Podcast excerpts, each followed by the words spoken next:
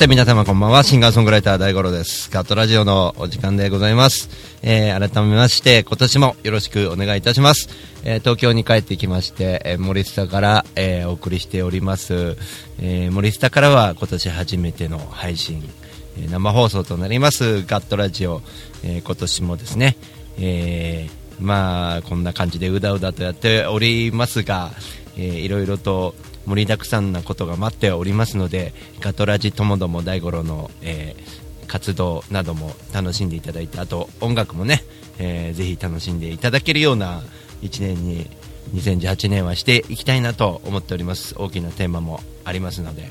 えー、ぜひともよろしくお願いいたします、え、エルシオン君こんばんは、えー、コメントありがとうございます、えー、生放送の方はぜひですねコメントいただいてえー、ツイートキャスティングの方のにログインしていただいてですねコメントをいただければ非常に、えー、嬉しく思いますし、えー、コメントは必ず読んでいきますのでよろしくお願いいたします、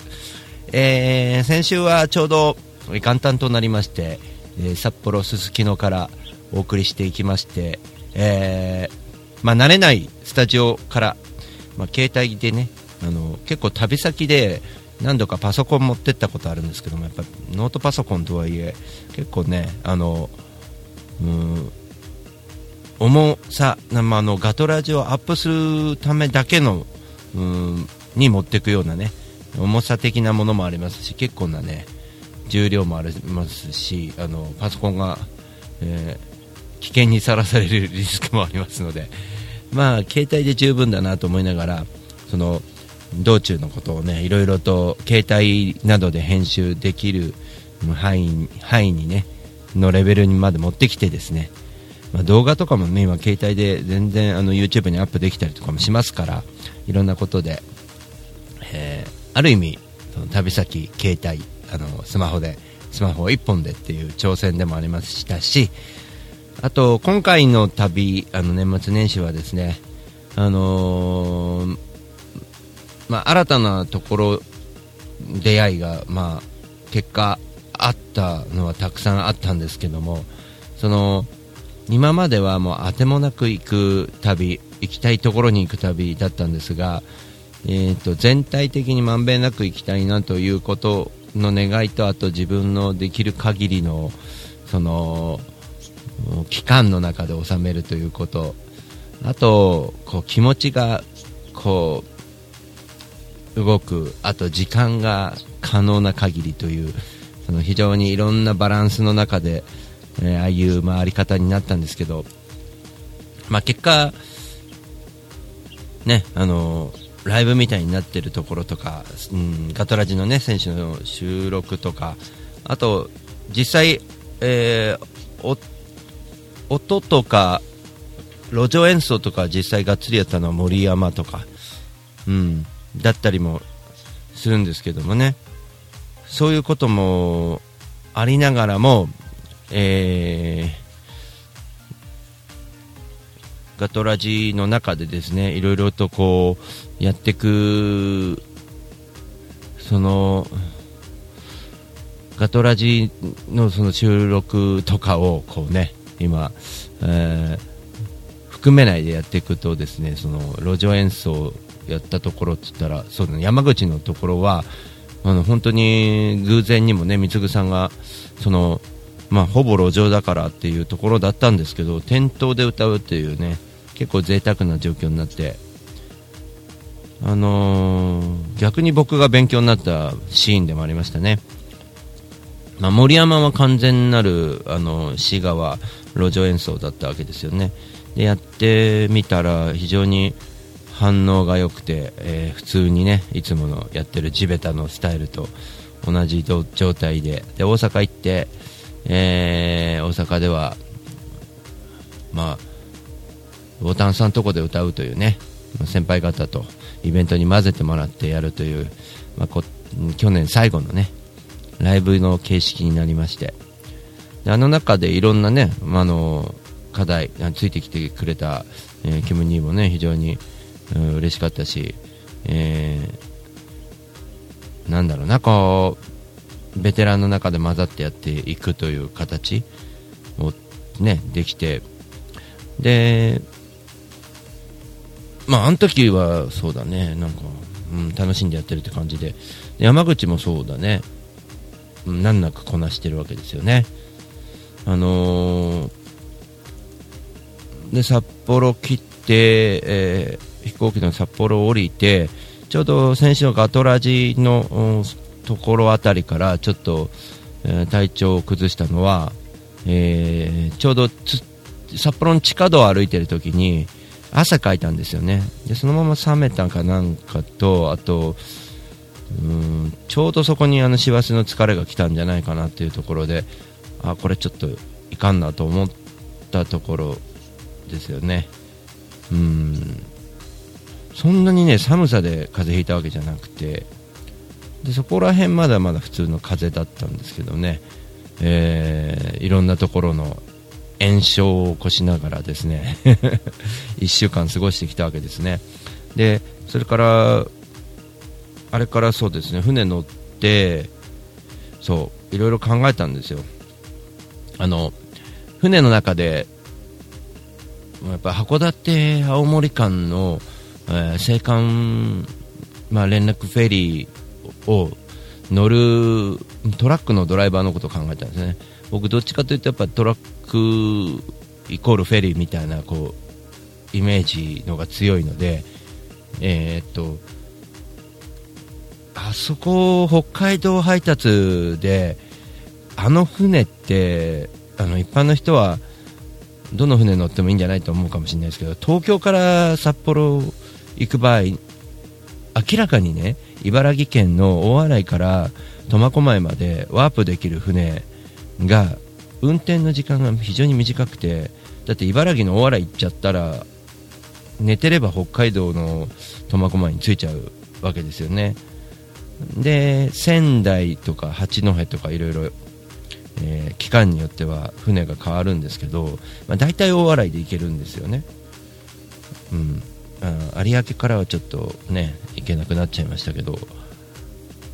茨城の大洗に行けばいいだけなんで本当に楽なんですけど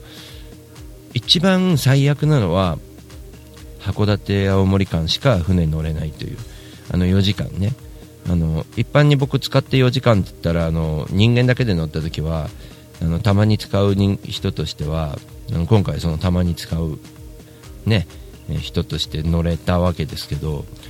まあ優雅に4時間を過ごせるんですけどあのドライバーの精神状態といったらもうきついですよ。なぜかというと例えば札幌から荷物を積んできましたって言ったらもうそこで8時間ぐらいかけて運転かけて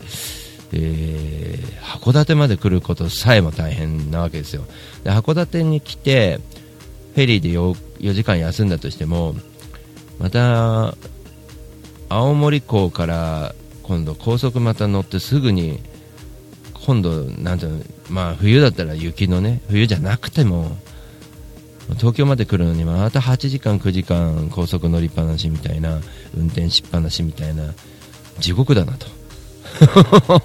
そういうことを考えたときに、あのやっぱドライバー、今はね風邪ひいたら運転できないような、えー、ね、あの法律ができてくれたからいいですけど昔はまあ風邪ひこうが何しようが、あの運転止めその流通を止めるわけいかなくて、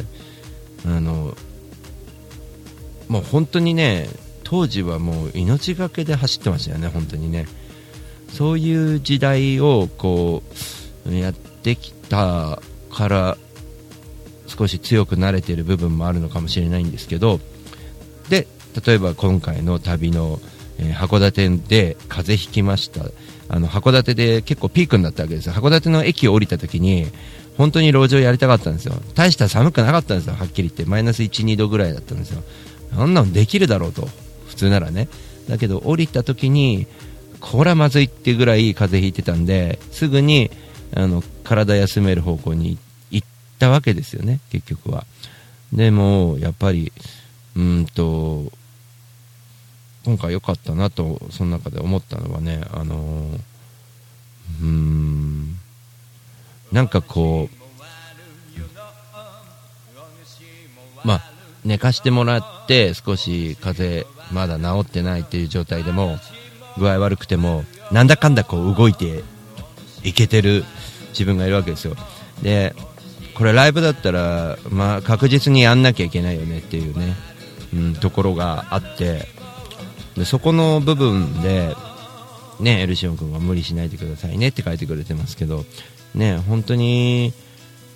うんと無理はね本当こうやっちゃいけないことでもあるしいろいろこう考えるんですけどその昔若い時に無理してた頃がことが今そういうことに生かされてるなって思うのは何も運転で無理したらいけないですけどギター背負って歩いてる分にはねあの誰かを傷つけたりはなかなかしないですからね。自分がのたれ死ぬぐらいですから。でもちょっと思ったのはああ苦しいなうわきついなとか思いながらもでもこのギター背負いながらとかライブ中にこうパタンって倒れるのはこれはこれで幸せだよなとか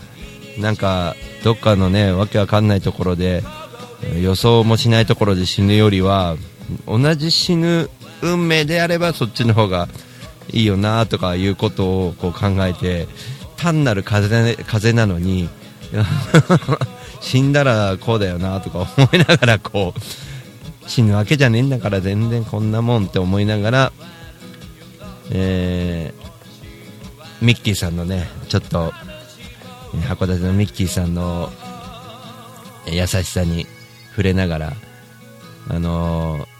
タコとかねかまぼことか、あのー、酒粕でつけたね、あのー、北海道でしか食べれないような、え珍味をね用意してくれて一緒に飲もうなんて言ってくれてあの非常にね寂しい思いさせてしまったんですけど一緒に飲みたかったんですけど僕も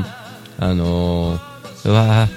きついな体とか言いながらタコうめえとかやっぱこっちのタコ違うわとか思いながら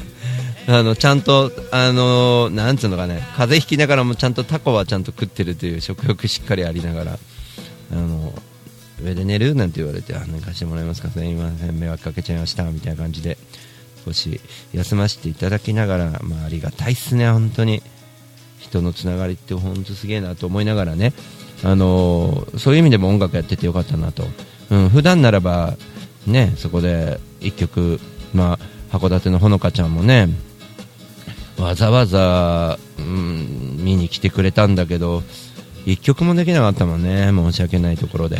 で、まあ、そこの中で迷惑かけたあの、うん、ことも、まあ、全て僕だということで。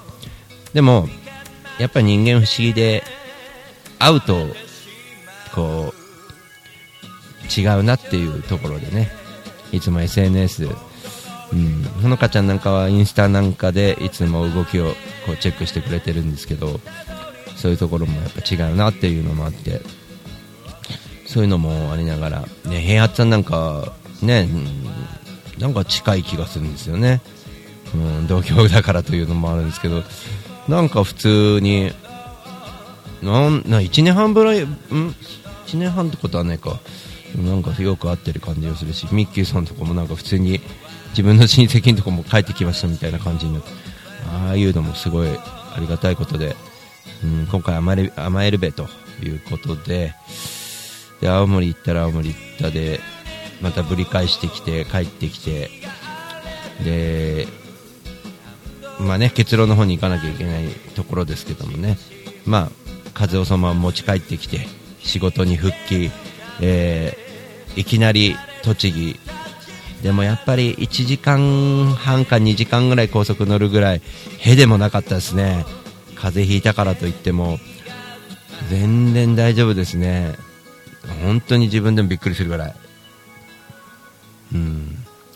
あとはライブだなってちょっという課題で次の話になるんですけどもえちょっと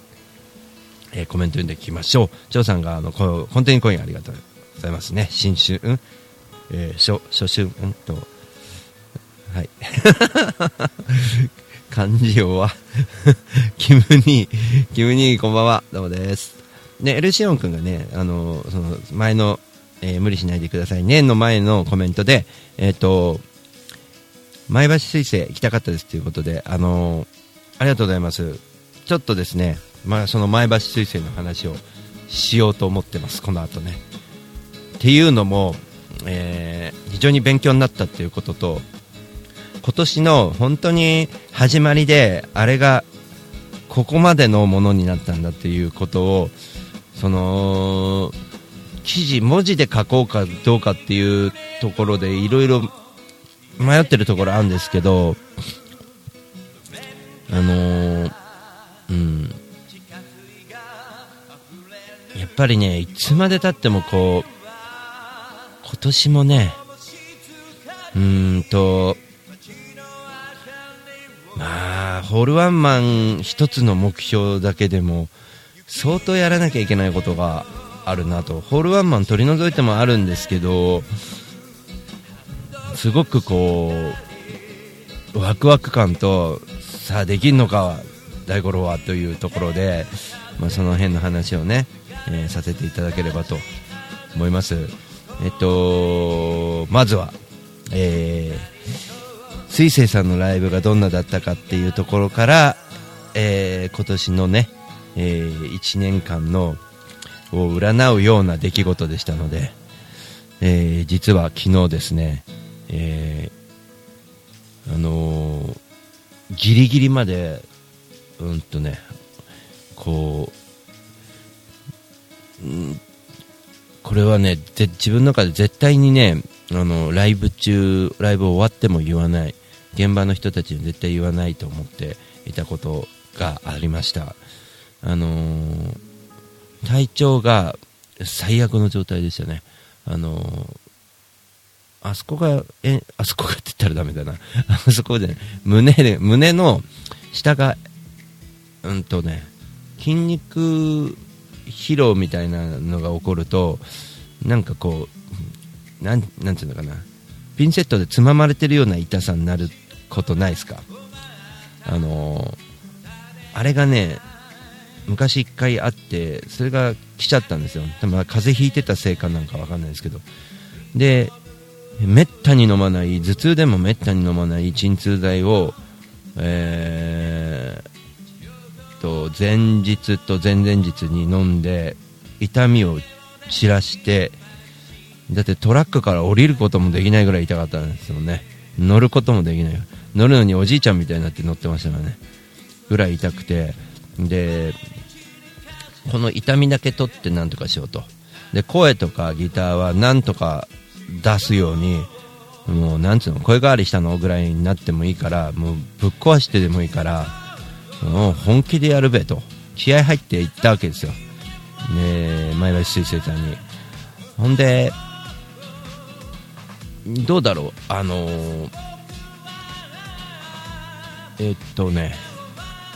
最初、えー、対バンの岡田さんがですね、非常に渋い方で、えー、わ、これは気が引き締まるなと。で、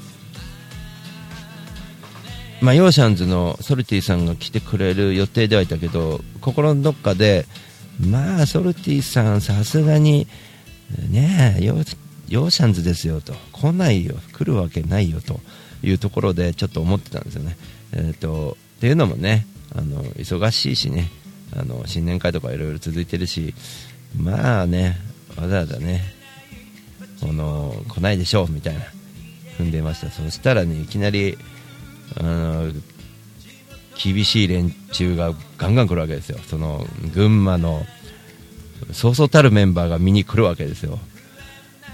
もうね、恐ろしくなりまして、えーいきなりアンダーソンさんが来てですね、うわ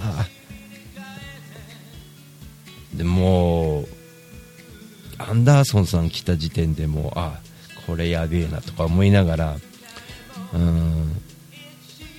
あの、SNS には軽く書いてましたけどね、いろいろ考えさせられたとか寝れない夜だったとか書いてましたけど。その後ですねアンダーソンさんの後にゆきさんが来たのゆきさん来てうわまたこれまた厳しい人来たのおいと。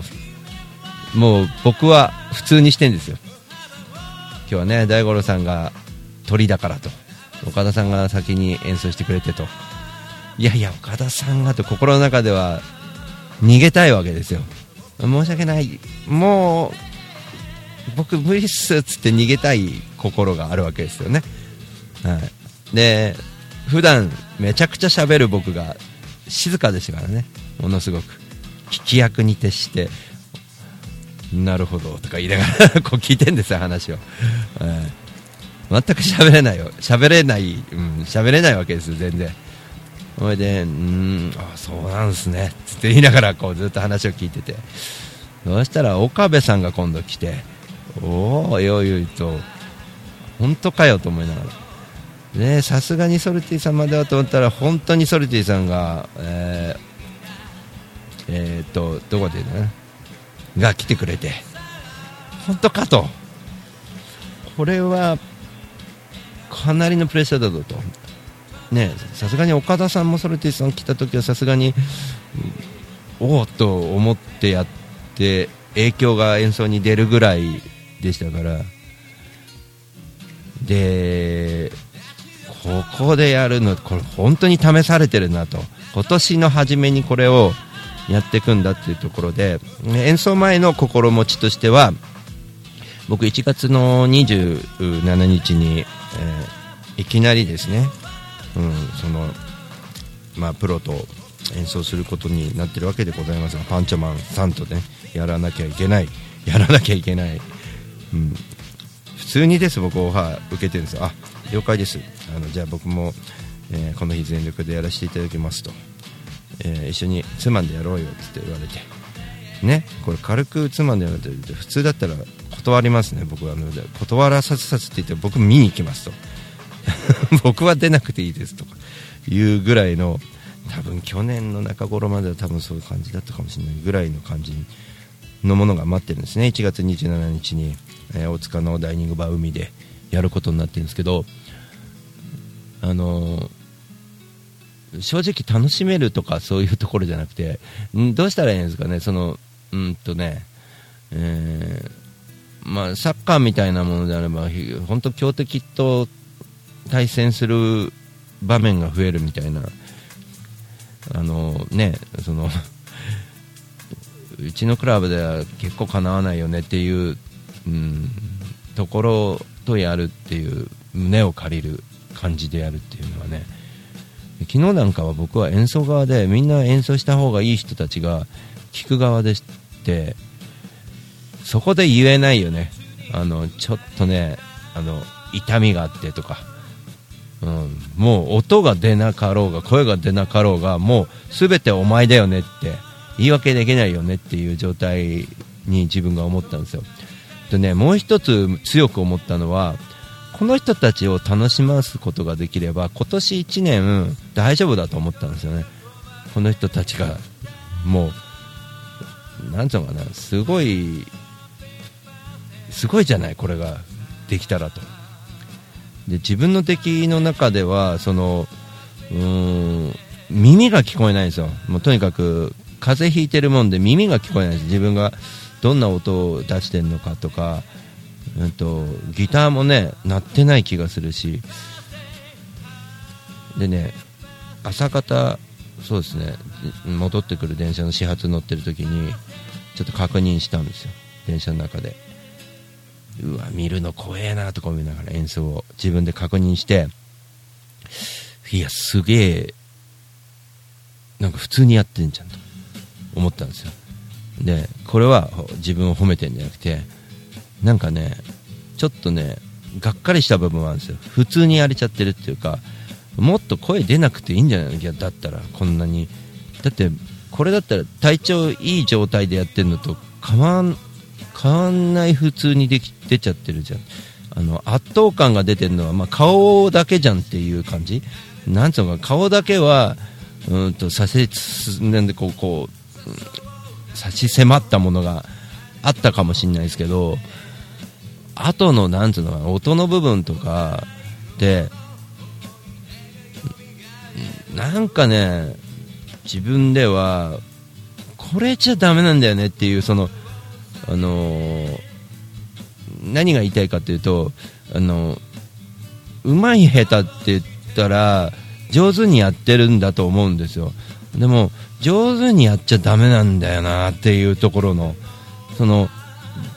ぐちゃぐちゃでいいから気持ち見せろよと思うんですよ。でも気持ち見せてるつもりなんです自分の中で。だから悔しいんですよ。気持ちがみんな楽しませようと思っているのが自分で納得いかないっていうかその自分楽しませてんのこれ本当にとかいうその違和感っていうかね。全然聞いてもあ時々ちょっとミス音が聞こえにくいよねとかミスがちょっとあるよねとかそういうのは思うんですよ自分では。でもこなしちゃってる感が嫌なんですよねなんかね。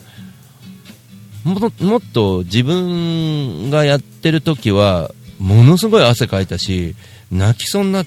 てる部分もあったしでも絶対にこれは楽しませるんだとか逃げないんだとか向かうんだっていうことを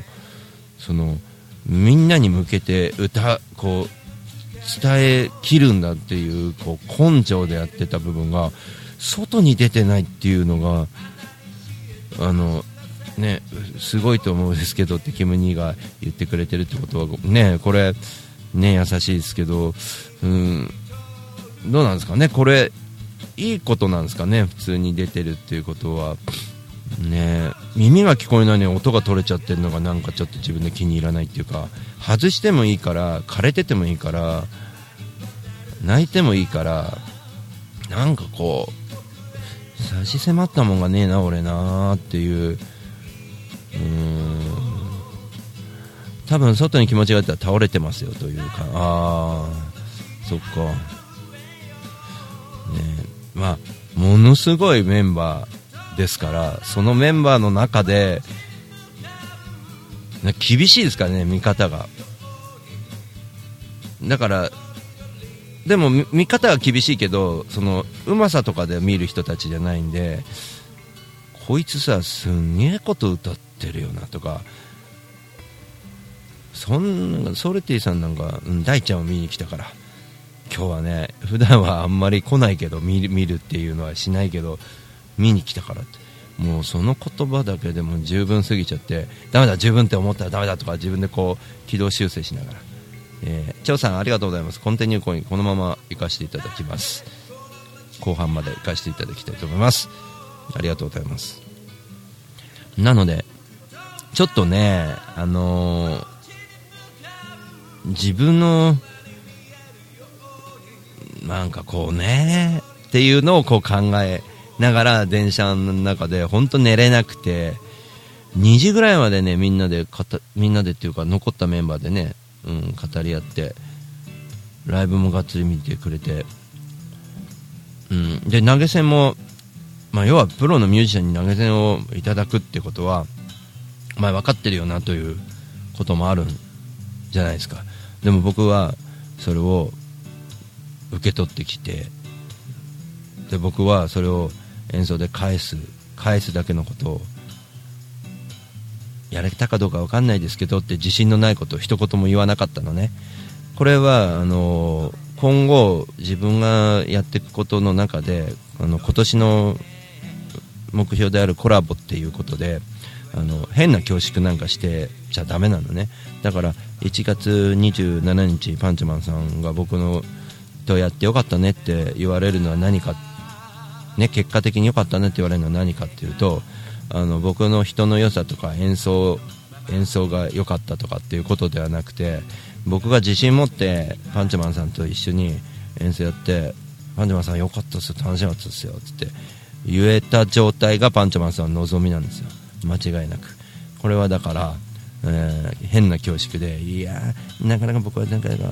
できたもんじゃないですよ。まだまだそこまで行ってないですよって言われるような相手とはやりたくないわけですよ。僕も後輩がもしそんなことを謙虚謙虚に言ってきてそんな後輩とはやりたくないですもんね。はっきり言って。だからあのなんつうかな。少し生意気だなぐらいの感じの方がでも生意気感って出せないんだよね。丸くなっちゃってるからね。でも生意気だなぐらいのこいつさすがでけえこと言ってるだけはあるよねぐらいのことを残さないとあの絶対ダメだと思うんだよね。でけえことって何かって言ったら自分に貸してるそのホールワンマンとかねでっかい会場でやるんですよっていうところにあのだってそれであのなんつうかそこの部分好きだなって言ってくれてる人が増えたんだもんね、うん、それがなかったらやっぱりね僕はあの小さくやってればいいんですっていうのをあの自分自身も言ってたしでもそういう風に言ってるミュージシャンを見た時にあ俺それ言っちゃだめだなって感じたこともあったしだからなんつうかねその、うん、そのここら辺でいいやとかここ僕はこんなもんでいいんですよとか、うん、人のことを思うことは大事なんですけどその人のことを助けることがまずできないと思うんですよね、ある程度の。ところまで行ってないと、僕はこう突き進むよって、でもあの何かあった時自分のことばっか考えてなければいいわけのことだからね、みんなのことも考えられる余裕があれば、突き進めばいいんだから、それでいいじゃんって思うんですよね。あと、そのそうあの去年、非常に勉強になったところでは、あのフェイスブックとかでもパンチマンさんが書いてくれてるんですけど僕に僕は非常にあの誰とでも仲良くなれるタイプなんですけどパンチャマンさんっていう人はこう僕以上にその情が結構熱い人ででいろんなことをこう被災地に実際行って思ってきたことがあってで僕が一緒に連れてってくださいって言ったことをずっと忘れずにいてくれてで実際にあの、えー、パンチョマンさんが回ってきたところの、えー、1箇所で、えー、僕も連れてってもらってその時に、えー、一緒にいろんなミュージシャンも、えーとね、行くような大きなことになったわけですけどあの時に僕パンチョマンさんみんなをこう仕切ってる姿を見た時に非常に勉強になったのはあの僕はあの時はまあ親父がもうちょっと既得というのもあったり音楽のことに関したりあとちょうどめまいが発症してドライバーとしてどうなんだろうなとかいろいろバランス的にいろんなことが崩れてたんであの迷いがいろいろあったわけですよね。押し切っていいのかとかその無理しちゃいけないよねとかっていうその確実路線みたいなそのことをこう考えてたんだけどそのちょっと思ったんですよ。あの先ほどの函館のドライバーの時に、ね、風邪ひいてでもハンドル握り握りたくないって言えないんだよね。握る人だって自分しかいないんだもんっていう状況になね最初の話ありましたけどそこにつながるんですけどあの昔僕ドライバーでそんな当然やってたわけですよね。あの誰も助けてくれないと。今このトラック動かせんの僕しかいないわけですよ。風だから誰かを動かして僕帰るってわけいかないんですよね。それがあのうん法律で今守られてるもんだからドライバーはもう権利を主張するような、うん、人がいるんですけどこれを、まあ、音楽とこう、まあ、今度音楽に置き換えるじゃないですか。音楽に置き換えた時に、えーちょうどいいものを見せてもらったんです。パンチマンさんがあのものすごい大怪我をしてたしてたにもかかわらず周りには完全にバレてるんだけど絶対に痛いと言わなくて大丈夫だよこんなのって予定通り行くよってやってるんですよ。で予定通りやって、えー、うんやりきるんですよね。あれはあのミュージシャンだからっていうところでもすごいなと仕切りだからすごいなっていうのもあるんですけどあのパンチマンさんがやっている仕事にももうあの影響する非常にその仕事から来てる部分もあると思うんですよね。あの根性論というか、あのなんだかなここでダメですって言っても代わりがいないんだからダメですって言わない方がいいよねっていうその判断というか。あれのおかげであのあ俺ハンドル握ってダメですなんて言ってる場合じゃない。これ握るの俺しかいないよね。俺が握んなくなったら家族困るよねとか。俺もう戦っていくしかないんだから戦うしかないよねと。その狩りに出かけなきゃいけないよなとか、うん、だから奥さんに癒されたりする、ね、権利があるわけで何にもないのにあの家に家族や、家族に癒しを求めてるような、うん、男でいいのかとかいろんな自問自答して。あのー、収穫が結構でかくてまああの後ワンマンあったんですけどいろいろといろんな場面でそういうの役立ててますけどまあそういう考えになった瞬間にあの仕事もうまくいくし音楽もいろいろうまくいくしあのもう目力も違ってんでしょうね。完全に表に喪失、うん、かこう放出するなんかこう力みたいのが違っててでも人には優しくみたいなすごいうんバランスのいいおじさんになってきたのがね。バランスのいいおじさん、えーと、自分でやることをしっかり分かっている人がいい未来を育むんです。うんそうですね。ルシオン君もねいいことを書いてますけども、えー、やっぱりこう自分そうコツコツね、うん、今年いろいろやらなきゃいけないなって思うこともありますけどあのー、いろいろね難しい、ま、言わなくてもいいこともいっぱいあるんですけどその、えっと、去年はねなんとかうんお客さん来てもらうためにって考えるとやっぱり、うん、人に会って僕今度ホールワンマンやるんですっていうことをあの自分から言っていかないとなとかそこに集中してたけど今年はいろんなミュージシャンの人とコラボしたのを、えー、ステージに出していいものを出すので見に来てくださいって後でちゃんと宣伝できるように、えー、みんなにあの日々のねライブも楽しめるじゃないですかそしたら。あそっか。いずれホールにつながるこの人たちもあの後でホールに出るコーナーがあるんだよなっていう1年にしたいんですよね。ただ単に、うん、惰性でライブやっているようなミュージシャンがあのはっきり言いますけど惰性で、えー、スケジュールばっかりコレクトしてるミュージシャンいますけどこのライブのタイトルこのライブに来て何が変わるのっていうのを考えてないミュージシャンがいるんですけどそういうのとそういうのちょっと排除したいっていうか邪魔ですよねはっきり言ってね。あんなの告知ばっか流されても困っちゃうし。だからそこに行きたい思いとかうんだから余計に思うんですよね。そこに行きたいそこを作る例えば僕が11月27日、えー、ねアンジマンさんとやるでタイトルが「アイスクリームナイトなんだこれは」と「2人で熱く溶かします」というサブサブタイトルありながら2人はアイスクリームが好きですけども、えー、アイスクリームでこう食べるようなねこうスキッとしたような音楽を2人でやって、えー、気持ちも熱い熱いんだけどなんかスーッとするよねっていう夜にするわけですよ。こういうなんかこう内容がねあ分かるなっていうところに持っていかないといけないなと。コンセプトも大事ですしあのユニークさも大事だしいろいろこう作っててフライヤーも思いますよね。あと僕がね4月に、えー、ガットの人ばっか集めて祭りやりましょうということでガットばかりという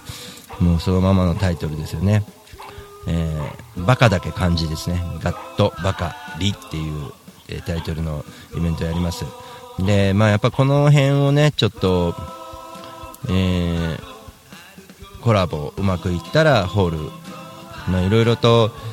ね、コラボを打打診しているあの人ともなんかこういうことやりたいなとかいろんなことも考えてて、あのー、この人といろんなことを組んでやるってことが、あのー、非常に勉強になることだし今まで僕は苦手で逃げてきたけどどんどんやるってことが人にこう今までは自分自分だったの。自分がやっていれば人から認められればいいんだと思ってましたけどもう自分がやっているんだっていうことはできると。次の段階次の、あのー、シーンに行かなきゃいけないんで次のシーンに行くにはどうしたらいいかっていうとやっぱりいろんな人の胸を借りる。この人はこういう考えで音楽やってるからこういう人に僕も合わせなきゃいけないし僕も合わせてもらうことも大事でどういうふうにしたいのって聞かれた時にこうだって明確に言えるようなあのお互いにこうウィンウィンになるようなこうすごい面白いねと。楽しんでやれる、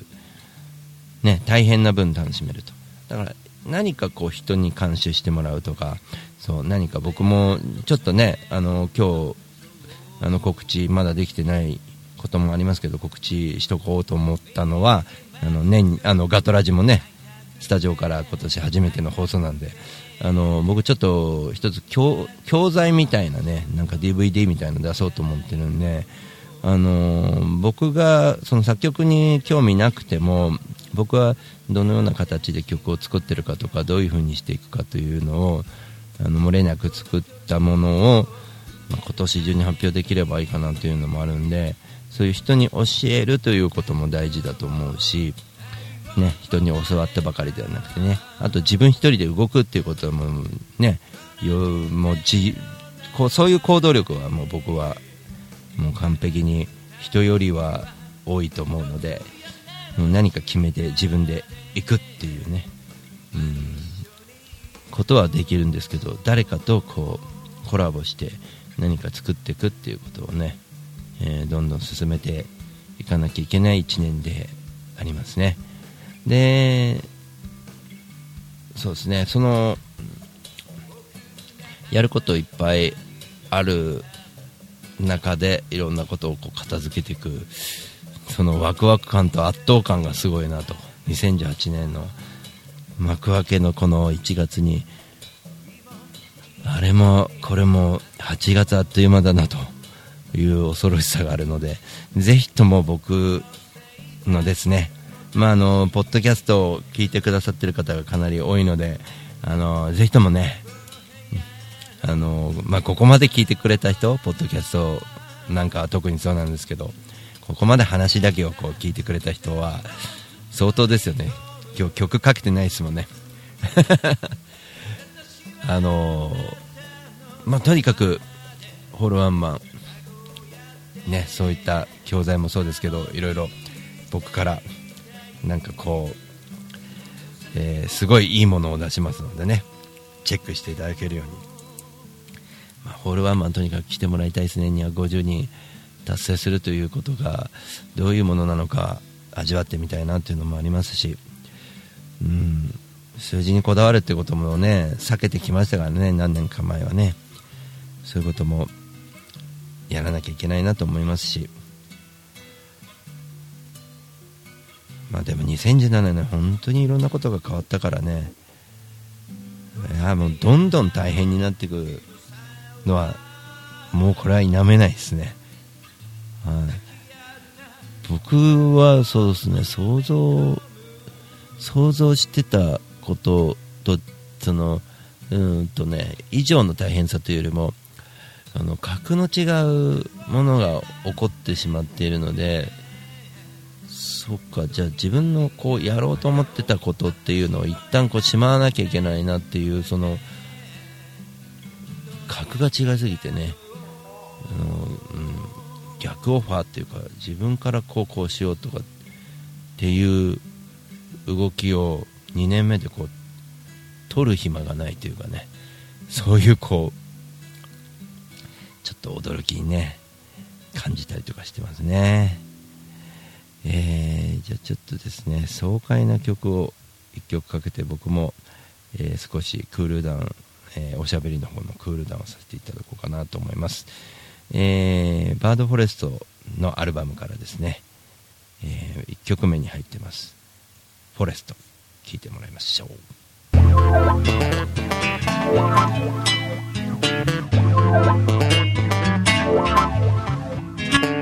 第3」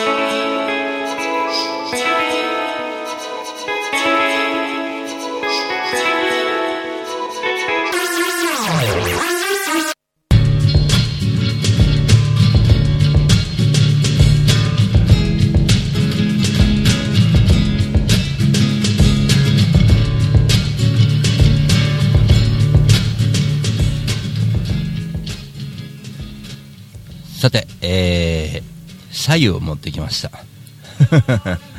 左右。結構あのボーカルの人はですね、左右を使うんですけど、あのやっぱこう、こうアルマナックハウス市川っていうね、ライブハウスがありまして、えーそちらの方でよく、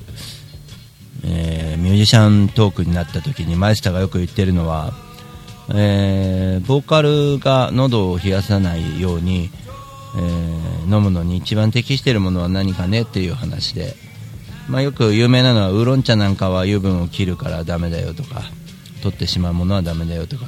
まあ、お茶なんかよりもやっぱ水だよねっていう話で。で水は冷やすので、えー左右だよねっていうところがこう、ね、一番いいみたいで。それにちょっとうん砂糖入れてみるとかいう人もいるんですけどね。あのうん、なんかやっぱりこう喉のケアっていう意味では左右が一番こうなんかこう炒めなくていいっていうか歌う前にはね蜂蜜ってよく言われるよね。どうなんだろうねこうでもまあよく言われる中でいいなと思うのはオリーブ油かな俺は。オリーブ油がいいかなと思うんですよね。やっぱ油分が非常に大事で蜂蜜だとちょっとベタベタしすぎないかいみたいなその糖分の部分でね。まあでも人それぞれいろいろとありますけど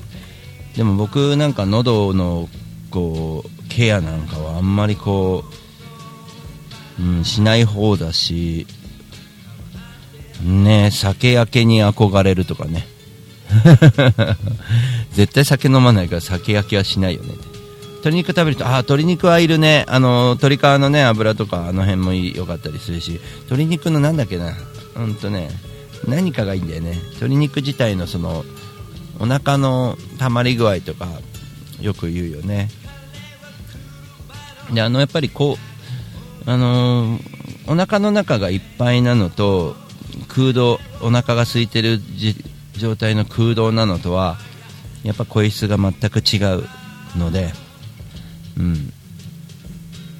これは分かってしまうかな、うん、やっぱり空洞ある程度何か入れといた方がいいおいい声。で入れすぎちゃうとちょっと詰まった声になるとか。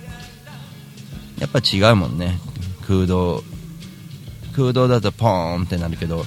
少し何か入れてるとポーンってなってでいっぱいだとポンってなっちゃうもんねやっぱね。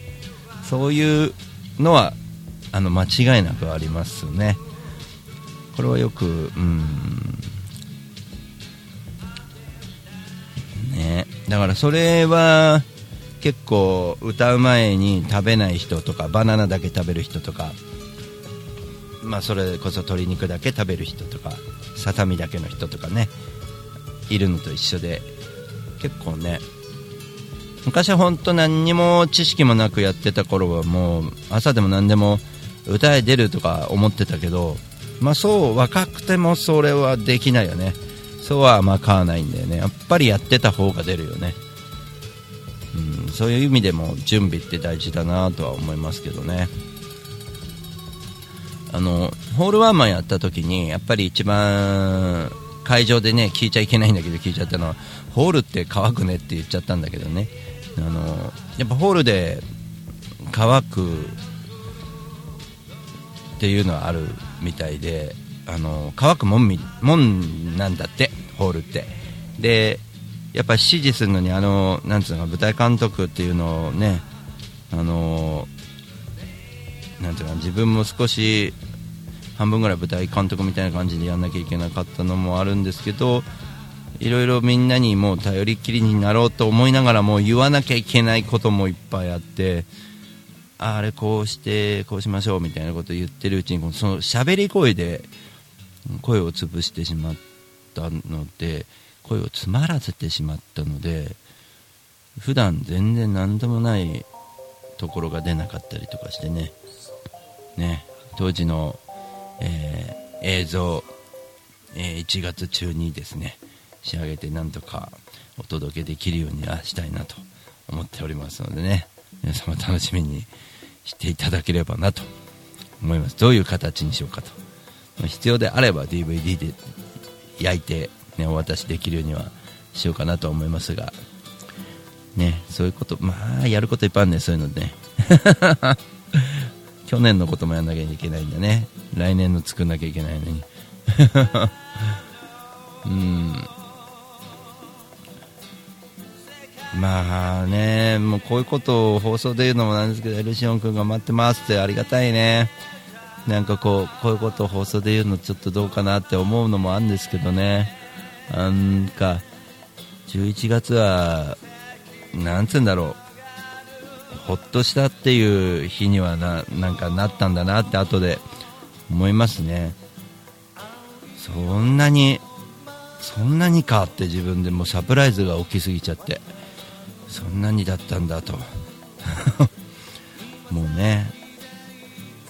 あのキム・ニーにはね話したけどあんまりこうね集客力があるわけではなかったんでねライブでは誰がそんなこと250人とか言って誰がお前なんか見に行くんだよって正直思ってた人いっぱいいるんじゃないかなと思いますけど。ね。でも不思議ですね。そういう批判をする人たちはさーっとこう静まり返ると同時に今度また新たな言い訳を作るんですね。なんかできたらできたでまた今度批判したがるんだよね。なんかね面白いなと思ってなんかそういうのも。まあでも、なんかね、その、なんでもいいんだよね、その、ライブを、その、集客力高めたいですって言って、うん、例えば、どっかでワンマンライブやりますって人は、ツイッターなんか見てると、いっぱいいるわけですよね。何でもいいですよ、本当。何か目標を立てましたこういうことをやりますってあのもう気になってしょうき方ないんだよって。もうすでにそこでファンだもんね。もう完全にね。うん。そうなんだよね。本人そんなでもないっていうかね普通にあの普通にねなんか普通ですしね別に。そういうなんかこう派手さとかで売ってないからね別にね、うん、サービス精神、うん、ななんかこう、うん、むしろ人より劣ってると思うしねいろいろと。だから人の力も借りなきゃいけないしね。相談もしなきゃいけないし勉強もいっぱいしなきゃいけないし。もうね。やっぱり何が一番大切かってなんかなんか学ぼうとしたスタンスがやっぱり違うよね人と。あ動いてるだけじゃダメだ。なんか学んでこのことちょっと深く学ばないといけないなと思ったことやんなきゃダメだなとか。うん。なんかそういうコツコツとやっていくとか何か調べ物するんでも何でもね。うん、やって確かなものってなんだろうって見てるうちにあどんだけ人って嘘ついてたんだろうって思うもんねやっぱね。そっかすげえいい加減なこと言ってんなとか、うん、ネットで調べるだけじゃなくてねリアルであってこれのちょっと質問していいですか？これこうですか？って聞いてみる。でも学ぶことだしね。本当にいろいろとね環境変わってきますよでも聞け聞かれたら聞かれたで向こうも嬉しいからいろいろ教えてくれるしその人と何より仲良くなってこれるしね。仲良くなるのうん、仲良くなる秘訣でもあるよね。何か質問するっていうのもね。あの何何やるんでもなんかすごく意味がありすぎて面白いよね。何やるんでもとにかくその何かにつながっていくっていうか全てにつながっていってるっていうかこうやって、えーガトラジ放送してるのも無駄じゃないしいろんなことにつながっていくし、うん、やっぱ思いとしては、えー今年もずっとやっていこうかなと思ってるのはあの聞いてる僕も聞く側であのいろんなねポッドキャストとか聞いたりとかしてると勇気もらったりするしそうだよなと思うこといっぱいあるし。だからなんなんかこういいこと言わないようにしててもうなんつうかな普通にいいことに聞こえるようになってくるようななんか自然体な人になりたいというかいいことって言ったらおかしいですけどなんかね当然なんかいちいち引っかかってな鼻につくようなのよりはねなんかこういいかなと思うんですけどね。なんかちょっとまとまりがやばそうだなこれ。まあいっぱい語ったんですけどあの今年はとにかく、えーいろんなことがいっぱいあるコラボの年であります。非常に楽しみに、えーですし皆さんもそれを見に来ていただいて楽しんでいただければと思います。あと僕の、うん出すものを出すものすべてにあの愛情を注いでますのでそれに、えーチェックしていただいて、えー実際に購入までいただいていただくと僕も非常に嬉しく喜びます。なので今後とも応援よろしくお願いします。皆さんの応援も僕もしていきますので。というわけでまた来週お会いしましょう。シンガーソングライター大五郎でした？またねー。